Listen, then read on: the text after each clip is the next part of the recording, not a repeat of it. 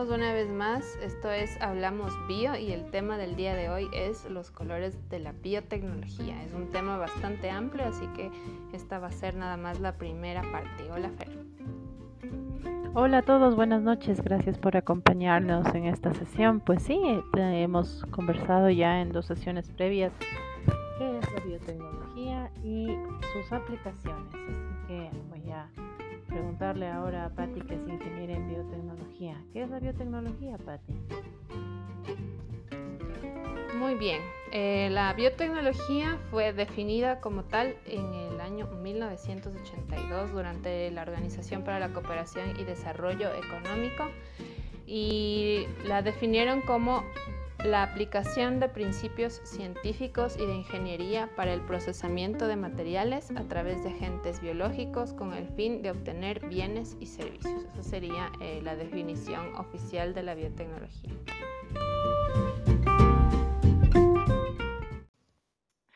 Y a partir de los estudios eh, que se han realizado, se puede, se puede establecer que la biotecnología no es nueva, sin embargo, desde el siglo XX, pues eh, se establecen como eh, biotecnológicos algunos de los desarrollos de la ciencia que se distinguen por el área de aplicación.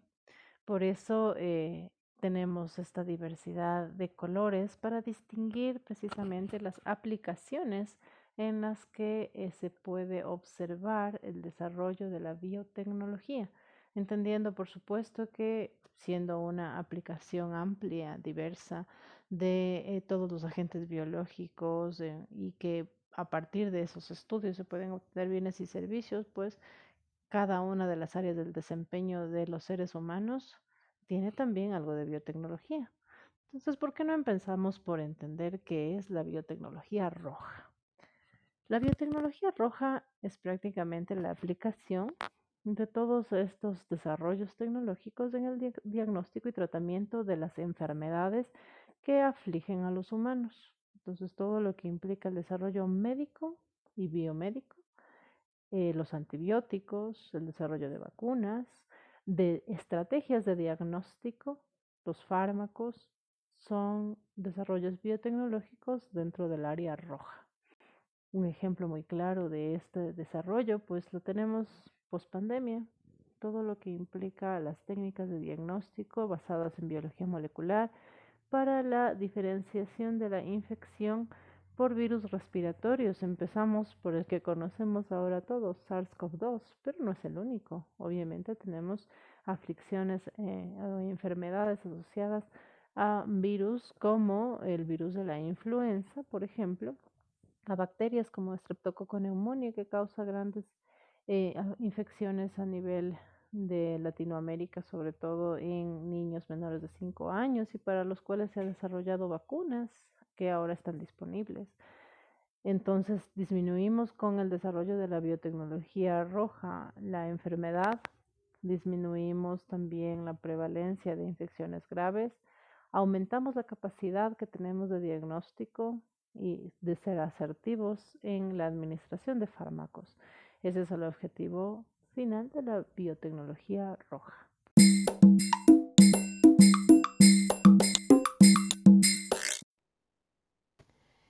Muy bien. Fer, no sé si mencionaste que esta codificación por colores que ah, servía para diferenciar las principales áreas de investigación de la biotecnología fue eh, propuesta por Kafarsky en el año 2012 empezaron con, me parece que unos siete colores, pero como se va diferenciando también la, esta disciplina, pues se van derivando otros colores más.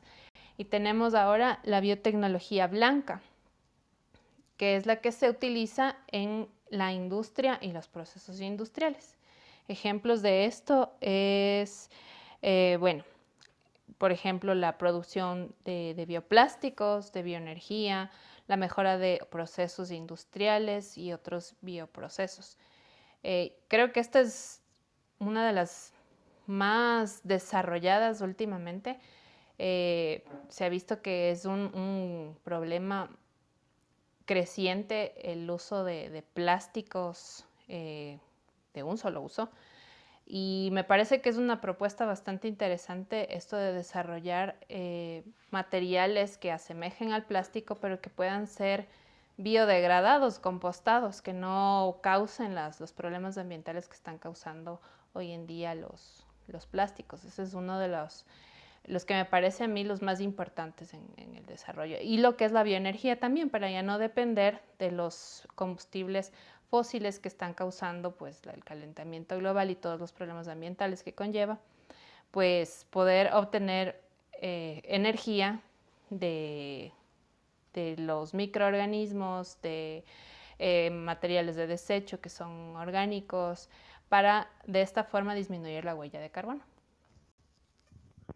Pues sí, me había olvidado de mencionarles el hito histórico, pero, pero qué bueno que lo, que lo puntualizas porque obviamente el desarrollo de la biotecnología implicará al final una capacidad de ampliación del conocimiento y, y, que claro, obviamente a futuro podremos ver probablemente mayor diversidad de colores, de acuerdo a el conocimiento que se va desarrollando en cada una de las áreas. Entonces, hasta ahora hemos visto o hemos hablado de, de la roja que está aplicada a salud humana y todo lo que implica diagnóstico, desarrollo de terapias, fármacos, antibióticos, vacunas, etcétera, y la blanca que acabas de mencionar que se aplica en procesos industriales.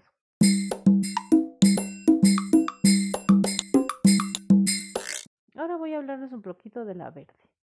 La biotecnología verde, y que está muy bien asignado el color, ¿a ti qué te parece, Pati? Yo creo que está bien asignado ese color.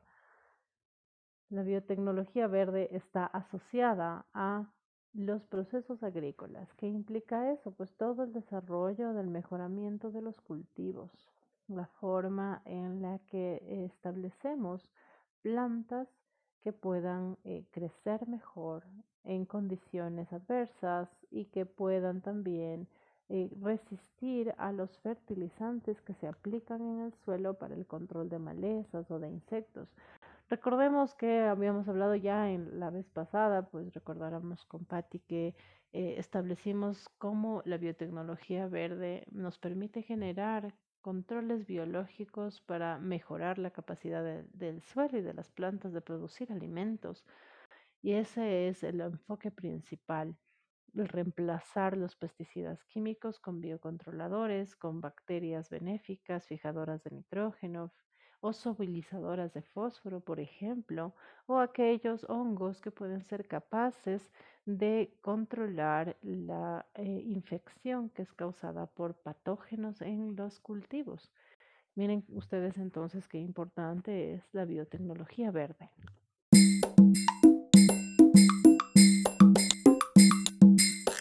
Vamos, Patti, a hablar con la de la biotecnología azul ahora. Bueno, sí tenemos un, todo un arco iris en las ramas de la biotecnología y el azul, totalmente relacionado, son las aplicaciones de la biotecnología en ambientes marinos y acuáticos. Esto se refiere específicamente a la producción de nuevos elementos, fármacos, cosméticos, biodiesel, entre otros. Es que claro, pues no ves que el mar no es, ah, no ha sido totalmente descubierto. Imagínate todo lo que podemos encontrar en el mar. Lo que nosotros llamamos bioprospección implica precisamente el estudio de todas las formas vivas en ambientes que son inhóspitos probablemente para la vida de un ser humano. Las profundidades del mar contienen muchos microorganismos que son extremófilos y esos extremófilos van a dar lugar al crecimiento de otros animales y de plantas que probablemente contienen principios activos que no conocemos. Entonces ahí está un desarrollo novedoso.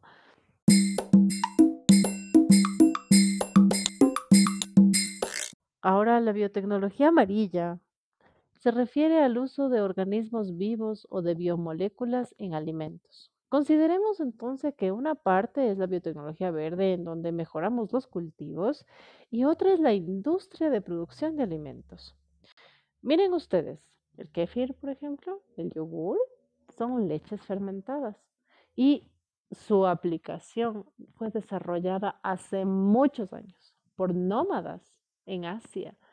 Las dos bebidas de leche fermentada fueron originadas por grupos diferentes y tienen consorcios microbianos asociados a la fermentación láctea completamente diferentes. Estas dos bebidas al final les proporcionaban a estos grupos nómadas la posibilidad de, de tener alimento en periodos largos de tiempo y basados en la leche de ovejas y de cabras que ellos criaban. Entonces, eh, la industria de los alimentos basa también sus procesos de producción en fermentación. Les acabo de hablar de leches fermentadas, pero no son, no son los únicos. Tomamos el chucrut, por ejemplo, el vino, la cerveza, el pan.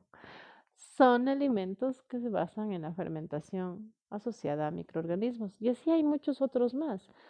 Eso solo con el uso de consorcios microbianos. ¿Qué tal si hablamos de la extracción de enzimas de los microorganismos para generar olores, sabores, colores, texturas en los alimentos? Todo eso usa la industria de alimentos y se relaciona con la biotecnología amarilla. Ahora Patti nos va a hablar de la biotecnología marrón. Sí, pero, pero antes quería ampliar un poquito esto de la biotecnología amarilla y es también el desarrollo de, nuevos alimentos, de, cosas que eran impensables hace un tiempo que, las podríamos consumir. Por ejemplo, e, esto de, obtener, eh, qué sé yo, eh, no sé si has escuchado de la harina de, de las lombrices o otro tipo de, alimentos que vienen de, como te digo, de organismos que impensablemente los íbamos a consumir, porque obviamente estamos enfrentándonos a una demanda de alimentos cada vez mayor, las fuentes se disminuyen y hay que buscar otras alternativas. Entonces, esto también es una, forma de, de desarrollo de la biotecnología amarilla ya a futuro, ¿no? Qué chévere que menciones eso, Patti, la verdad. Porque sí, tienes toda la razón. Cada vez las fuentes de alimentación son más demandantes. Imagínate cuál es el consumo de energía del planeta para producir un litro de leche para cada individuo. El, consumo de agua y la capacidad que tenemos de, de producir pastos para alimentar al ganado bovino es cada vez más limitada por la misma, eh, por el mismo crecimiento de la densidad poblacional.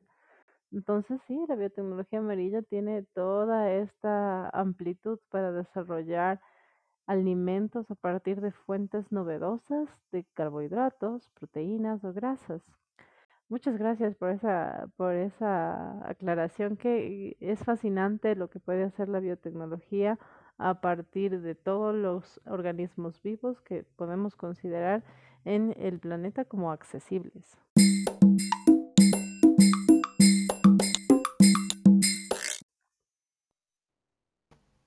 Listo, bueno, entonces continuamos con la biotecnología marrón. Se utiliza este término a la biotecnología utilizada en la veterinaria para desarrollar, producir fármacos, vacunas y mejoramiento animal.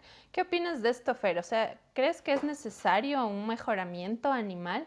O tal vez, como hablábamos antes de la biotecnología amarilla, buscar nuevas fuentes.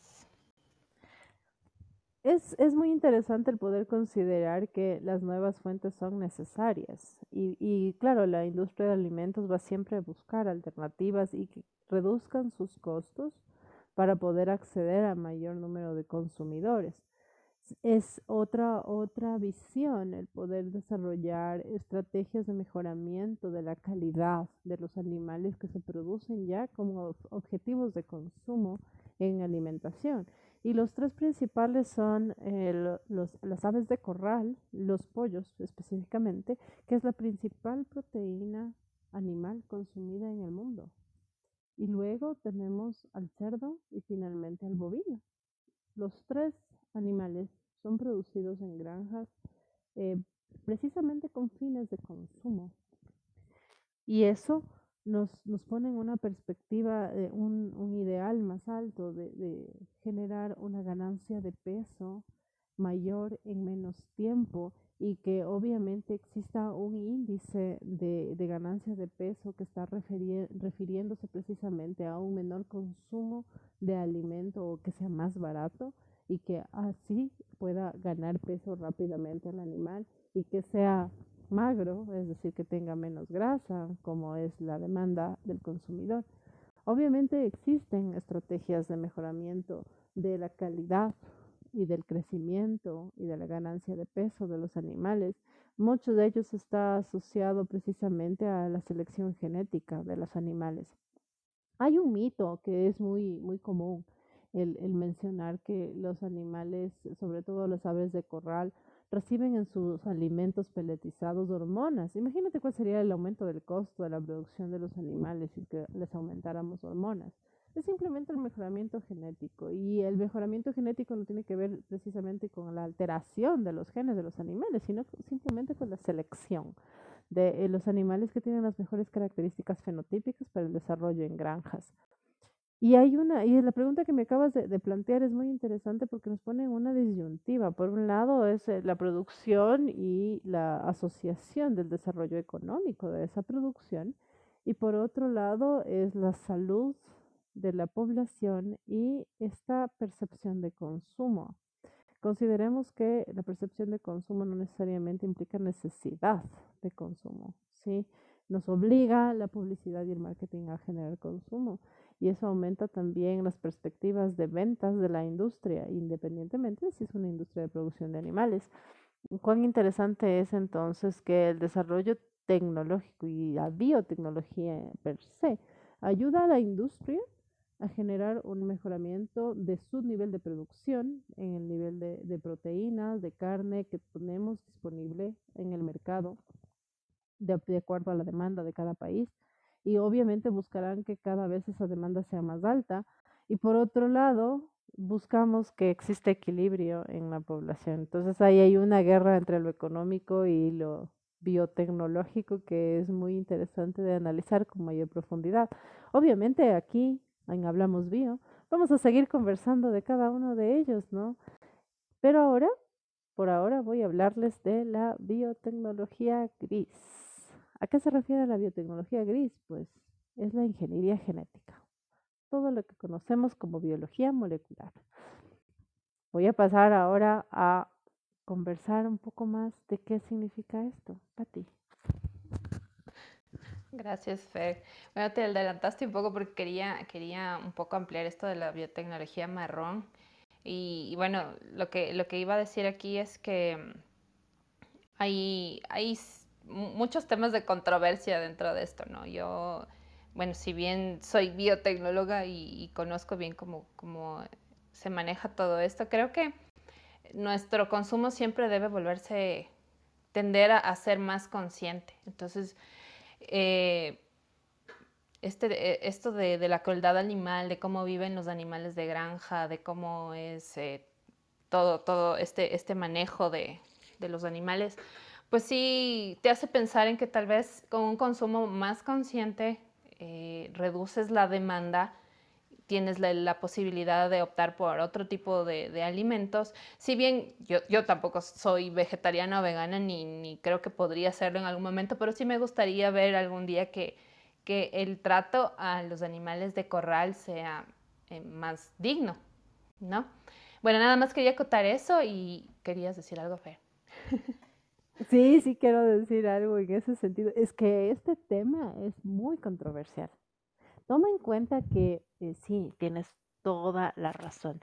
Durante años, si no son décadas, los animales se criaron en condiciones que no son óptimas para ningún ser vivo. Para ningún ser vivo. El hecho de que sean producidos como, como fuente de alimentación para los humanos no le da derecho a los humanos a maltratar a los animales. Pero desde hace una década más o menos, la industria de, los, de la producción de animales con objetivos de alimentación eh, para humanos eh, tiene reglas de bioética de trato de animales. Tienes toda la razón en, en mencionar que tiene que haber un consumo en equilibrio, ¿sí? Y por eso te decía que probablemente hablemos con mucho más detalle de esto en, en nuevas, nuevas entregas de este podcast y de esta conversación, porque al final este tema es tan controversial por todos los aspectos que involucra. No, aquí en, el desarrollo de la biotecnología marrón, como dije hace un momento, el objetivo es mejorar la producción, mejorar la capacidad que tiene la industria de invertir menos en la alimentación de los animales y hacerlos crecer más rápido. ¿Ya? Y que esa, ese, esa carne, al fin de, del producto final, sea apetecida por el consumidor. Pero hay un desequilibrio entre el nivel de consumo que requiere cada ser humano de carne o de proteína animal y lo que la, la industria exige como una demanda del consumidor para poder crecer en sus índices económicos.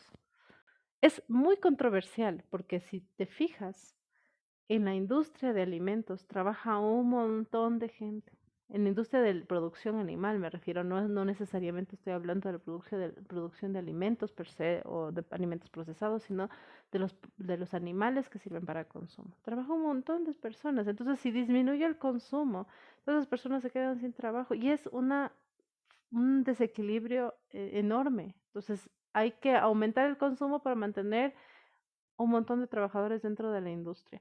El equilibrio está en, buscar las estrategias sociales, antropológicas, económicas e incluso biotecnológicas y de bienestar animal para que todos ganen. Y eso es muy, muy complicado.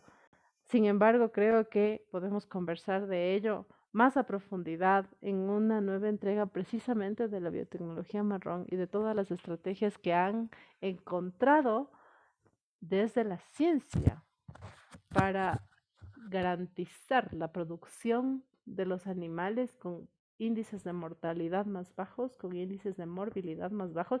Y ahí vamos a entrar en un tema mucho más profundo que afecta a la biotecnología roja.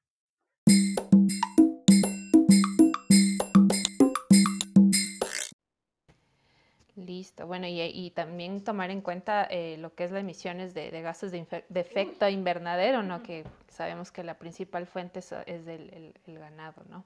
Pero bueno, como, como decíamos, esto es un tema que hay mucho por donde, por donde deshilar, pero vamos a seguir y ahora nos toca la biotecnología gris que es la ingeniería genética y biología molecular para mejorar el ambiente. También tengo ahí un conflicto. Bioremediación, biofiltros, limpieza de contaminación, entre otros. Bueno, como sabes, Fer, yo he trabajado más de una década en bioremediación. Eh, yo personalmente, o sea, esto es una opinión totalmente personal y desde mi experiencia de que el mejoramiento de cualquier organismo para motivos de bioremediación también me parece que está de más. La naturaleza es demasiado sabia. Lo único que tenemos que hacer es ayudarle un poquito para que se regenere. Bueno, hay casos y casos, ¿no? Yo trabajé en la industria petrolera y así funciona. Yo no estoy muy segura en minería o en otro tipo de, de industrias cómo funciona, pero como digo, ayudar a la misma naturaleza a que se recupere tal vez de una forma un poco más rápida es la mejor forma y la que menos efectos colaterales tiene. ¿Qué opinas tú, Fer? Eso estoy completamente de acuerdo contigo. Y existen estudios en los que se ha demostrado que la modificación genética de organismos vivos que son reintroducidos a un ambiente no es eficiente, porque el microorganismo al tener una alteración eh, genética, y no me refiero a una alteración al concepto como algo malicioso, simplemente un cambio. Al haber un cambio, su metabolismo, su fisiología, lo que nosotros conocemos como fitness en el ambiente, no es el mismo que un microorganismo que ha permanecido en un consorcio, es decir, un conjunto de microorganismos dentro de un nicho ecológico de forma natural y que ha evolucionado, permanecido durante muchos años y crecido dentro de ese grupo, dentro de ese consorcio por mucho tiempo. Las interacciones químicas, metabólicas y fisiológicas que existen de esos microorganismos no las podemos controlar al 100% cada vez que alteramos un microorganismo en alguna, en alguna fracción. Eso solo hablando de microorganismos, bacterias, que pueden tener un solo cromosoma y que tienen a veces moléculas adicionales de ADN que son muy pequeñitas. Imagínense si alteramos una planta, un hongo. ¿Cómo eso puede interactuar en su ecosistema de forma eficiente? Una cosa es hacer experimentos en el laboratorio donde controlamos todos los factores, factores nutritivos, factores de temperatura, factores de humedad, de, luz incluso, y la interacción con otros microorganismos que tenemos en el laboratorio. Entonces, cuando bioaumentamos microorganismos que han sido alterados de alguna forma en su comportamiento, en su fisiología, y, e insisto, esto alteración no, no necesariamente es un cambio genético, el hecho de tener microorganismos con pases sucesivos en un laboratorio y altera su capacidad fisiológica. Al aumentar esos microorganismos en, un suelo que tiene una contaminación por metales pesados en la industria minera o con hidrocarburos en la industria de petróleos, no garantiza que él pueda permanecer en un consorcio en el ambiente. Entonces, lo que acabas de decir es muy cierto. Y obviamente nace de la experiencia. La biotecnología gris tiene que buscar como fin último restaurar el equilibrio de la ecología que existe en el ambiente, no aumentar microorganismos que no son propios de ese ambiente y enfrentar un desafío cada, cada vez menos entendido. No podemos realmente comprender todos los aspectos metabólicos, fisiológicos, bioquímicos de la interacción de un microorganismo añadido. Y por eso probablemente no lo podemos recuperar después. ¿Tú qué, qué, qué otra experiencia tienes?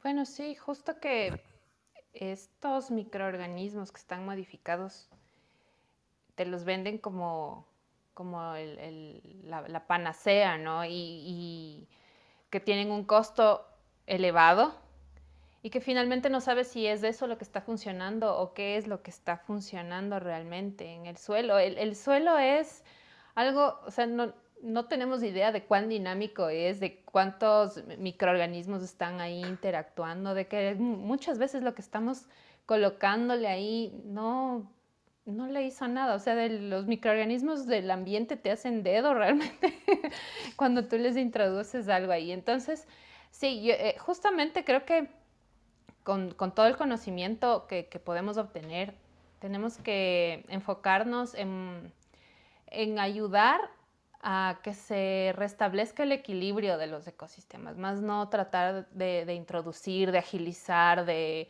no sé, de economizar, porque no, las cosas no, no funcionan así. El, mundo no se creó de un día para el otro. Entonces, eh, todo, todos los procesos llevan su tiempo. Y si bien eh, los microorganismos juegan un papel súper importante, el, más importante, pues hay que, hay que permitir que las cosas se den como tienen que funcionar, ¿no? Y eso no deja de lado que exista un desarrollo de una biotecnología gris el hecho de que nosotras contemplemos una aplicación más equilibrada del desarrollo de la biotecnología y de la ciencia no quiere decir que estemos en contra de su aplicación, simplemente que el equilibrio puede generar beneficios, más no una irrupción agresiva sobre los ecosistemas y sobre la naturaleza. Cada uno de los aspectos de la biotecnología involucra un conocimiento profundo de la dinámica natural cuando nos saltamos ese punto es cuando podemos cometer errores graves.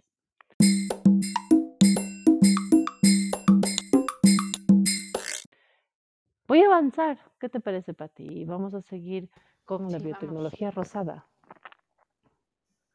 La biotecnología, rosada se refiere a la propiedad intelectual y la bioseguridad ¿Qué implica esto? Pues a veces cuando tenemos clases de bioseguridad en, nuestras carreras de ciencias, enfocamos a la bioseguridad como el nivel 1, nivel 2, nivel 3 y nivel 4.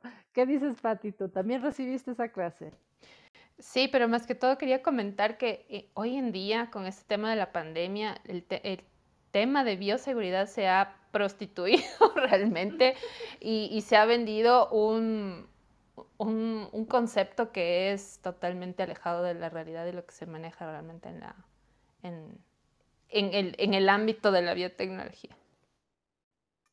Por supuesto, o sea, esa, esa bioseguridad al inicio de la pandemia fue terrible, el encontrar una contaminación química en cada una de las aceras de la ciudad de Quito. Nosotros aquí en el Ecuador, pues nuestro, nuestro alcalde decidió desinfectar todas las aceras. Hacían esos arcos con, con amonio para rociarles a las personas.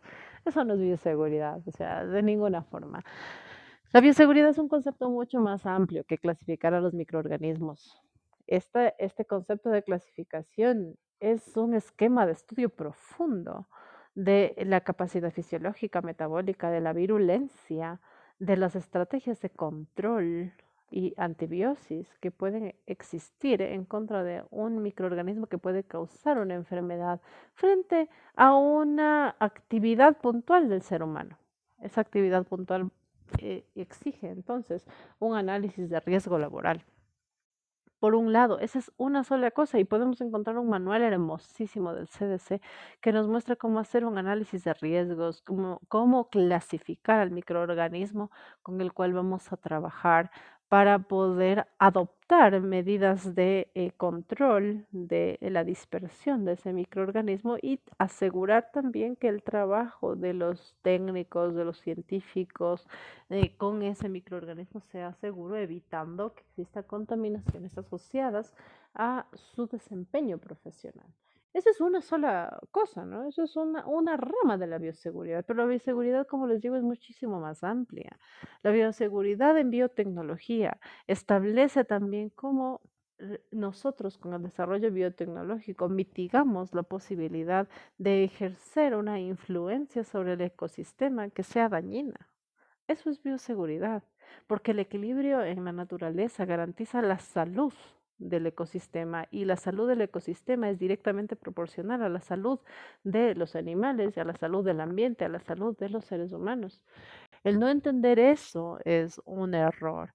La bioseguridad entonces establece la forma en la que nosotros vamos a cultivar plantas que han sido modificadas genéticamente. La bioseguridad establece la forma en la que vamos a cuidar a los insectos benéficos en el suelo. La bioseguridad establece cómo nosotros podemos producir, ¿no es cierto?, mayores, eh, mayor número de toneladas de alimento sin que esos alimentos causen efectos secundarios en la salud de los seres humanos o de los animales que los consumen. La bioseguridad es mucho más que clasificar a los microorganismos en niveles de riesgo. Y eso es lo que la biotecnología nos ofrece mediante el estudio de la fisiología, del metabolismo, de la virulencia, mediante el desarrollo de estrategias de control, de mitigación y obviamente estrategias también para mantener el equilibrio en la naturaleza. Todos los organismos eh, internacionales de control están asociados precisamente a reglas de bioseguridad y cometemos el error muchas veces de denostar la bioseguridad a simple clasificación de riesgos. Vamos a hablar ahora de la biotecnología dorada. ¿Qué te parece,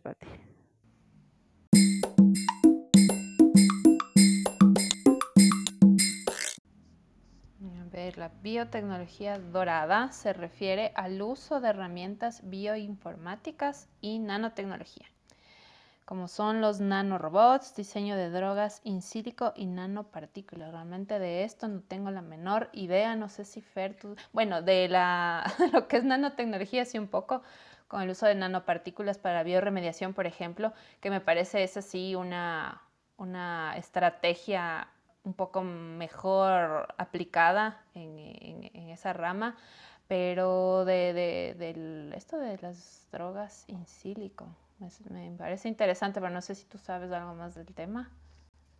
Sí, sí, conozco algo más y yo te puedo decir que podemos poner tintes dorados a todos los colores de la biotecnología. Precisamente ahora, post pandemia, no sé si ustedes se han fijado lo importante que es el desarrollo de la bioinformática, el generar algoritmos de programación en las computadoras para poder analizar secuencias. Todo lo que son las ómicas, genómica, metabolómica, ¿sí? transcriptómica, son parte de la biotecnología dorada, del análisis bioinformático.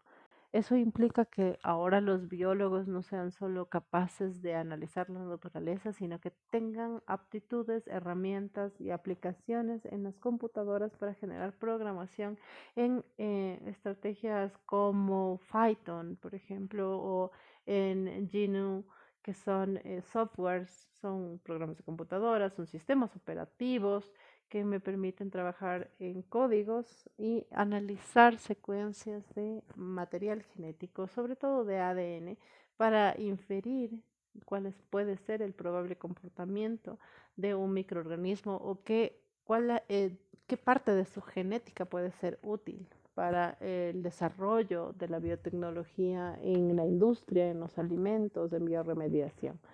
Entonces, cuando hablamos de las ómicas, no tenemos que perder de vista que es biología molecular, nada más, el analizar las secuencias de los microorganismos, de las plantas, de los hongos y encontrar secuencias que puedan traducirse todo en análisis en computadora a proteínas, que esas proteínas tengan sitios activos útiles para eh, desarrollo de fármacos o para el desarrollo de diferentes moléculas que puedan ser útiles en el diagnóstico molecular de enfermedades o en la, aplicación en la industria de alimentos o en el mejoramiento genético de los animales que son criados para consumo o en el biocontrol en la agricultura.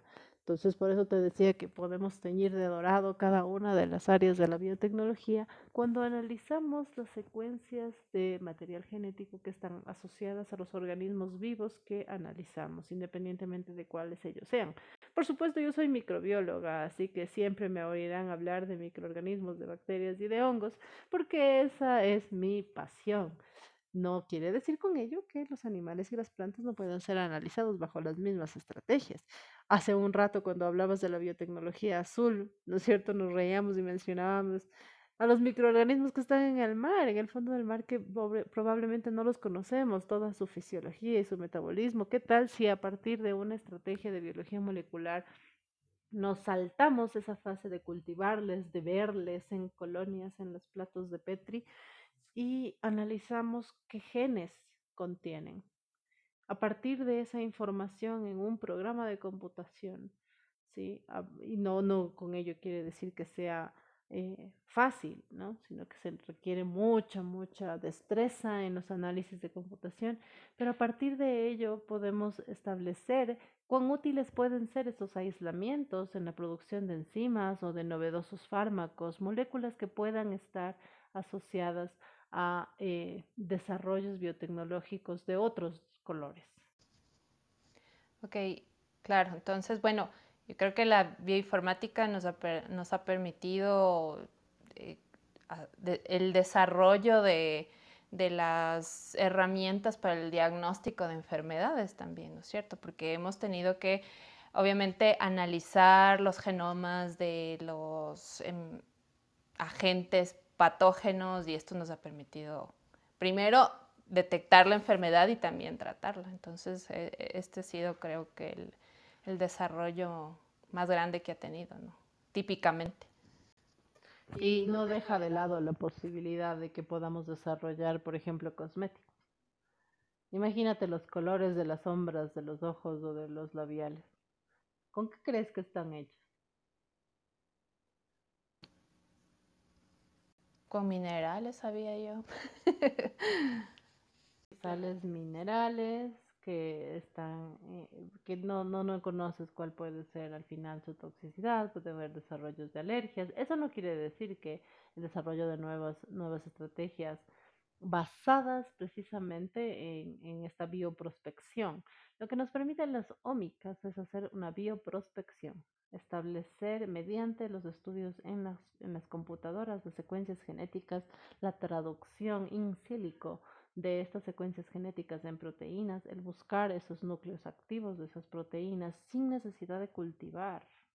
Reduces un montón los costos del análisis biotecnológico. Al final puedes dirigir tus esfuerzos al aislar microorganismos que tienen esas secuencias precisamente o simplemente al encontrar esa secuencia y analizar cuál es su similitud, su relación con otras secuencias o con otras proteínas o con otros núcleos activos, puedes inferir cuál puede ser la utilidad de un aislamiento de ese tipo te ahorra un montón de costos. No quiere decir, sin embargo, que la aplicación de la informática o de las ómicas sea barata. Necesita un conocimiento exhaustivo de programación y de metabolismo y de bioquímica. Por eso es que eh, se considera esta, esta parte de, la ciencia eh, un, un, desarrollo eh, novedoso, último. Requiere, requiere herramientas de computación altas y como te digo, no, no solo están aplicadas a salud humana, pueden estar aplicadas al desarrollo industrial, pueden estar aplicadas al desarrollo de la biotecnología verde en, la agroindustria. Imagínate lo que ahora es esta, este patógeno, el Fusarium 4. Es un riesgo para, para la producción bananera a nivel de Latinoamérica. Todavía en el Ecuador no estamos reportando, no sabemos si está, pero Colombia ya tuvo reportes de Fusarium 4 es un patógeno sumamente agresivo sobre el banano. Puede acabar con las producciones.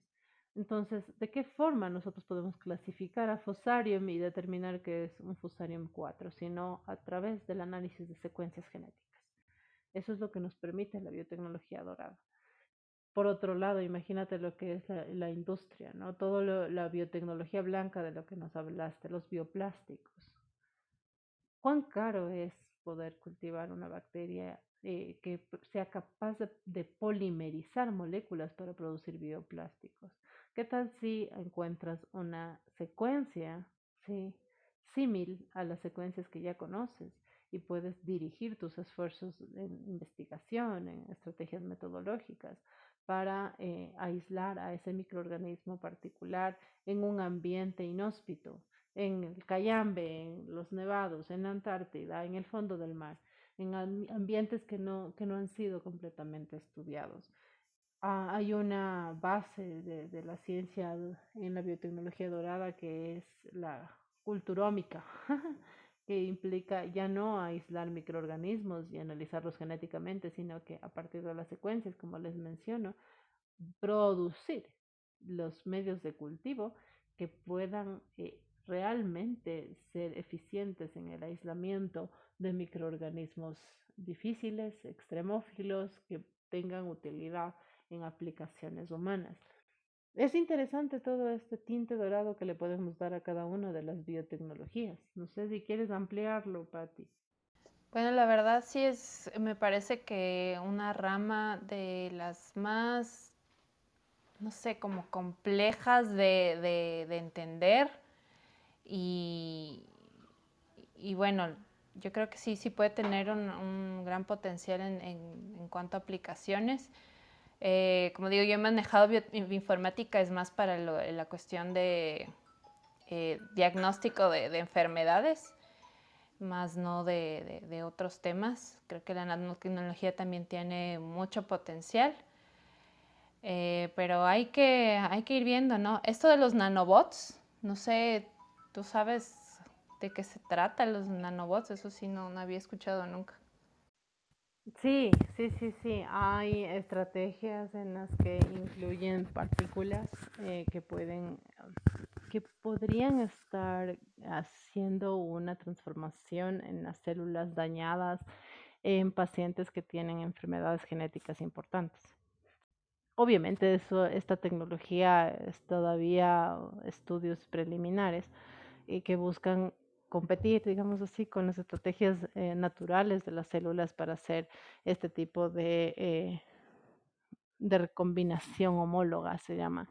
Eh, y obviamente necesitamos tener partículas puntuales que, que, logren hacer una interacción celular y logren hacer recombinación. Sobre todo, imagínense ustedes en pacientes con eh, enfermedades como la fibrosis quística, en la cual hay un solo gen que está dañado en diferentes niveles y si se logra hacer una recombinación genética de esas células, pues podría existir una cura. Entonces los nanobots están eh, eh, diseñados para este tipo de aplicaciones. Las otras aplicaciones es la eliminación de las partículas virales que pueden existir en, en el sistema de un individuo, sea humano o animal, eh, para eliminar una infección. Obviamente estoy hablando de, en este momento para nosotros es, es como ver una película de ciencia ficción. Ok, bueno, y esos son los colores que, que tenemos ahorita.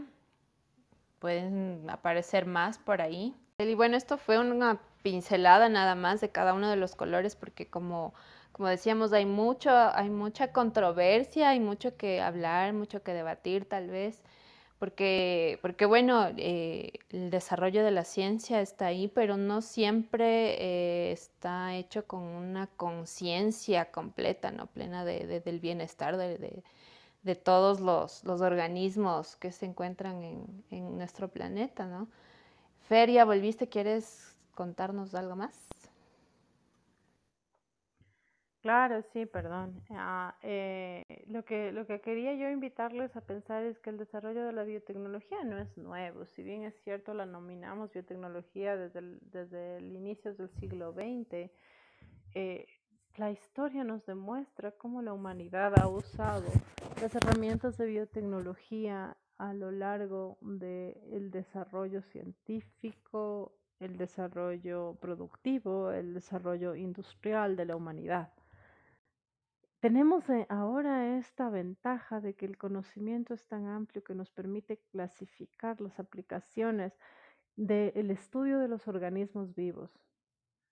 Y al mismo tiempo la humanidad es tan mezquina que deja de lado el equilibrio ecológico y el equilibrio de la naturaleza para seguir desarrollando y desarrollando algo que probablemente sea perjudicial. Si no contemplamos el equilibrio de la naturaleza, si no contemplamos el equilibrio ecológico y nos identificamos como parte de un sistema ecológico en lugar de ser los, los reyes del sistema, sino parte de, eh, simplemente estamos llevando a la humanidad a nuestra autodestrucción. Un desarrollo que es muy antropocéntrico, ¿no? Todo, todo centrado en el bienestar del el ser humano, pero no estamos pensando en, en cómo estamos afectando a, a, otros seres, ¿no? Porque pues estamos conviviendo todo en un, todos en un planeta y la idea es eh, que todos estemos en, armonía, ¿no? Justamente el, plástico fue un desarrollo tecnológico en algún momento y ahora es el más grande problema o uno de los más grandes que tenemos. Estaba diciéndoles que siempre nuestro desarrollo como, como seres humanos tiene que ir de la mano de, el contemplar nuestro equilibrio, el comportamiento que tenemos alrededor de este equilibrio ecológico de la naturaleza. Y cada uno de, de estos eh, colores en la biotecnología busca un desarrollo eh, puntual, único, en una sola área, o está clasificado así, pero en realidad tiene que ser un equilibrio entre todos ellos. La luz blanca con la que nosotros vemos, sin la cual no podríamos desarrollarnos como individuos, como los animales que somos, independientemente de nuestras habilidades y así querramos distinguirnos de los otros animales. La luz blanca es el resultado de la combinación de todos los colores. Si es que no manejamos eso dentro de este concepto de la biotecnología, entendiendo que la clasificación por colores simplemente nos dan una perspectiva de cuál es el desarrollo tecnológico, pues sin combinar todos esos colores nos vamos a quedar sin ver nada. El equilibrio es la base del crecimiento y del desarrollo de la humanidad.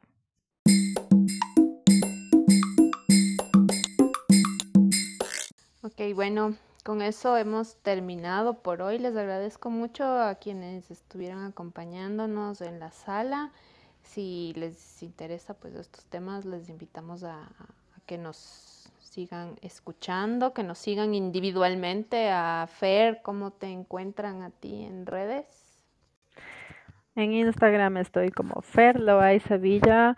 Eh, soy microbióloga de base, así que mi, mi fortaleza está en el estudio de los microorganismos. Así que les invito a seguirme en las redes y a microbiología. En Facebook estoy como Nandi, así que síganme por favor, vamos a seguir desarrollando y conversando estos temas que son tan interesantes. Hasta la próxima, gracias. Pati, ¿a ti cómo te encuentran en redes? Bueno, yo estoy como Patricia Yanes T, la letra T, Yanes con Y Z, siempre me cambian el nombre. Así estoy en Instagram. Y bueno, ahí vamos a compartir también capsulitas de, de estos temas.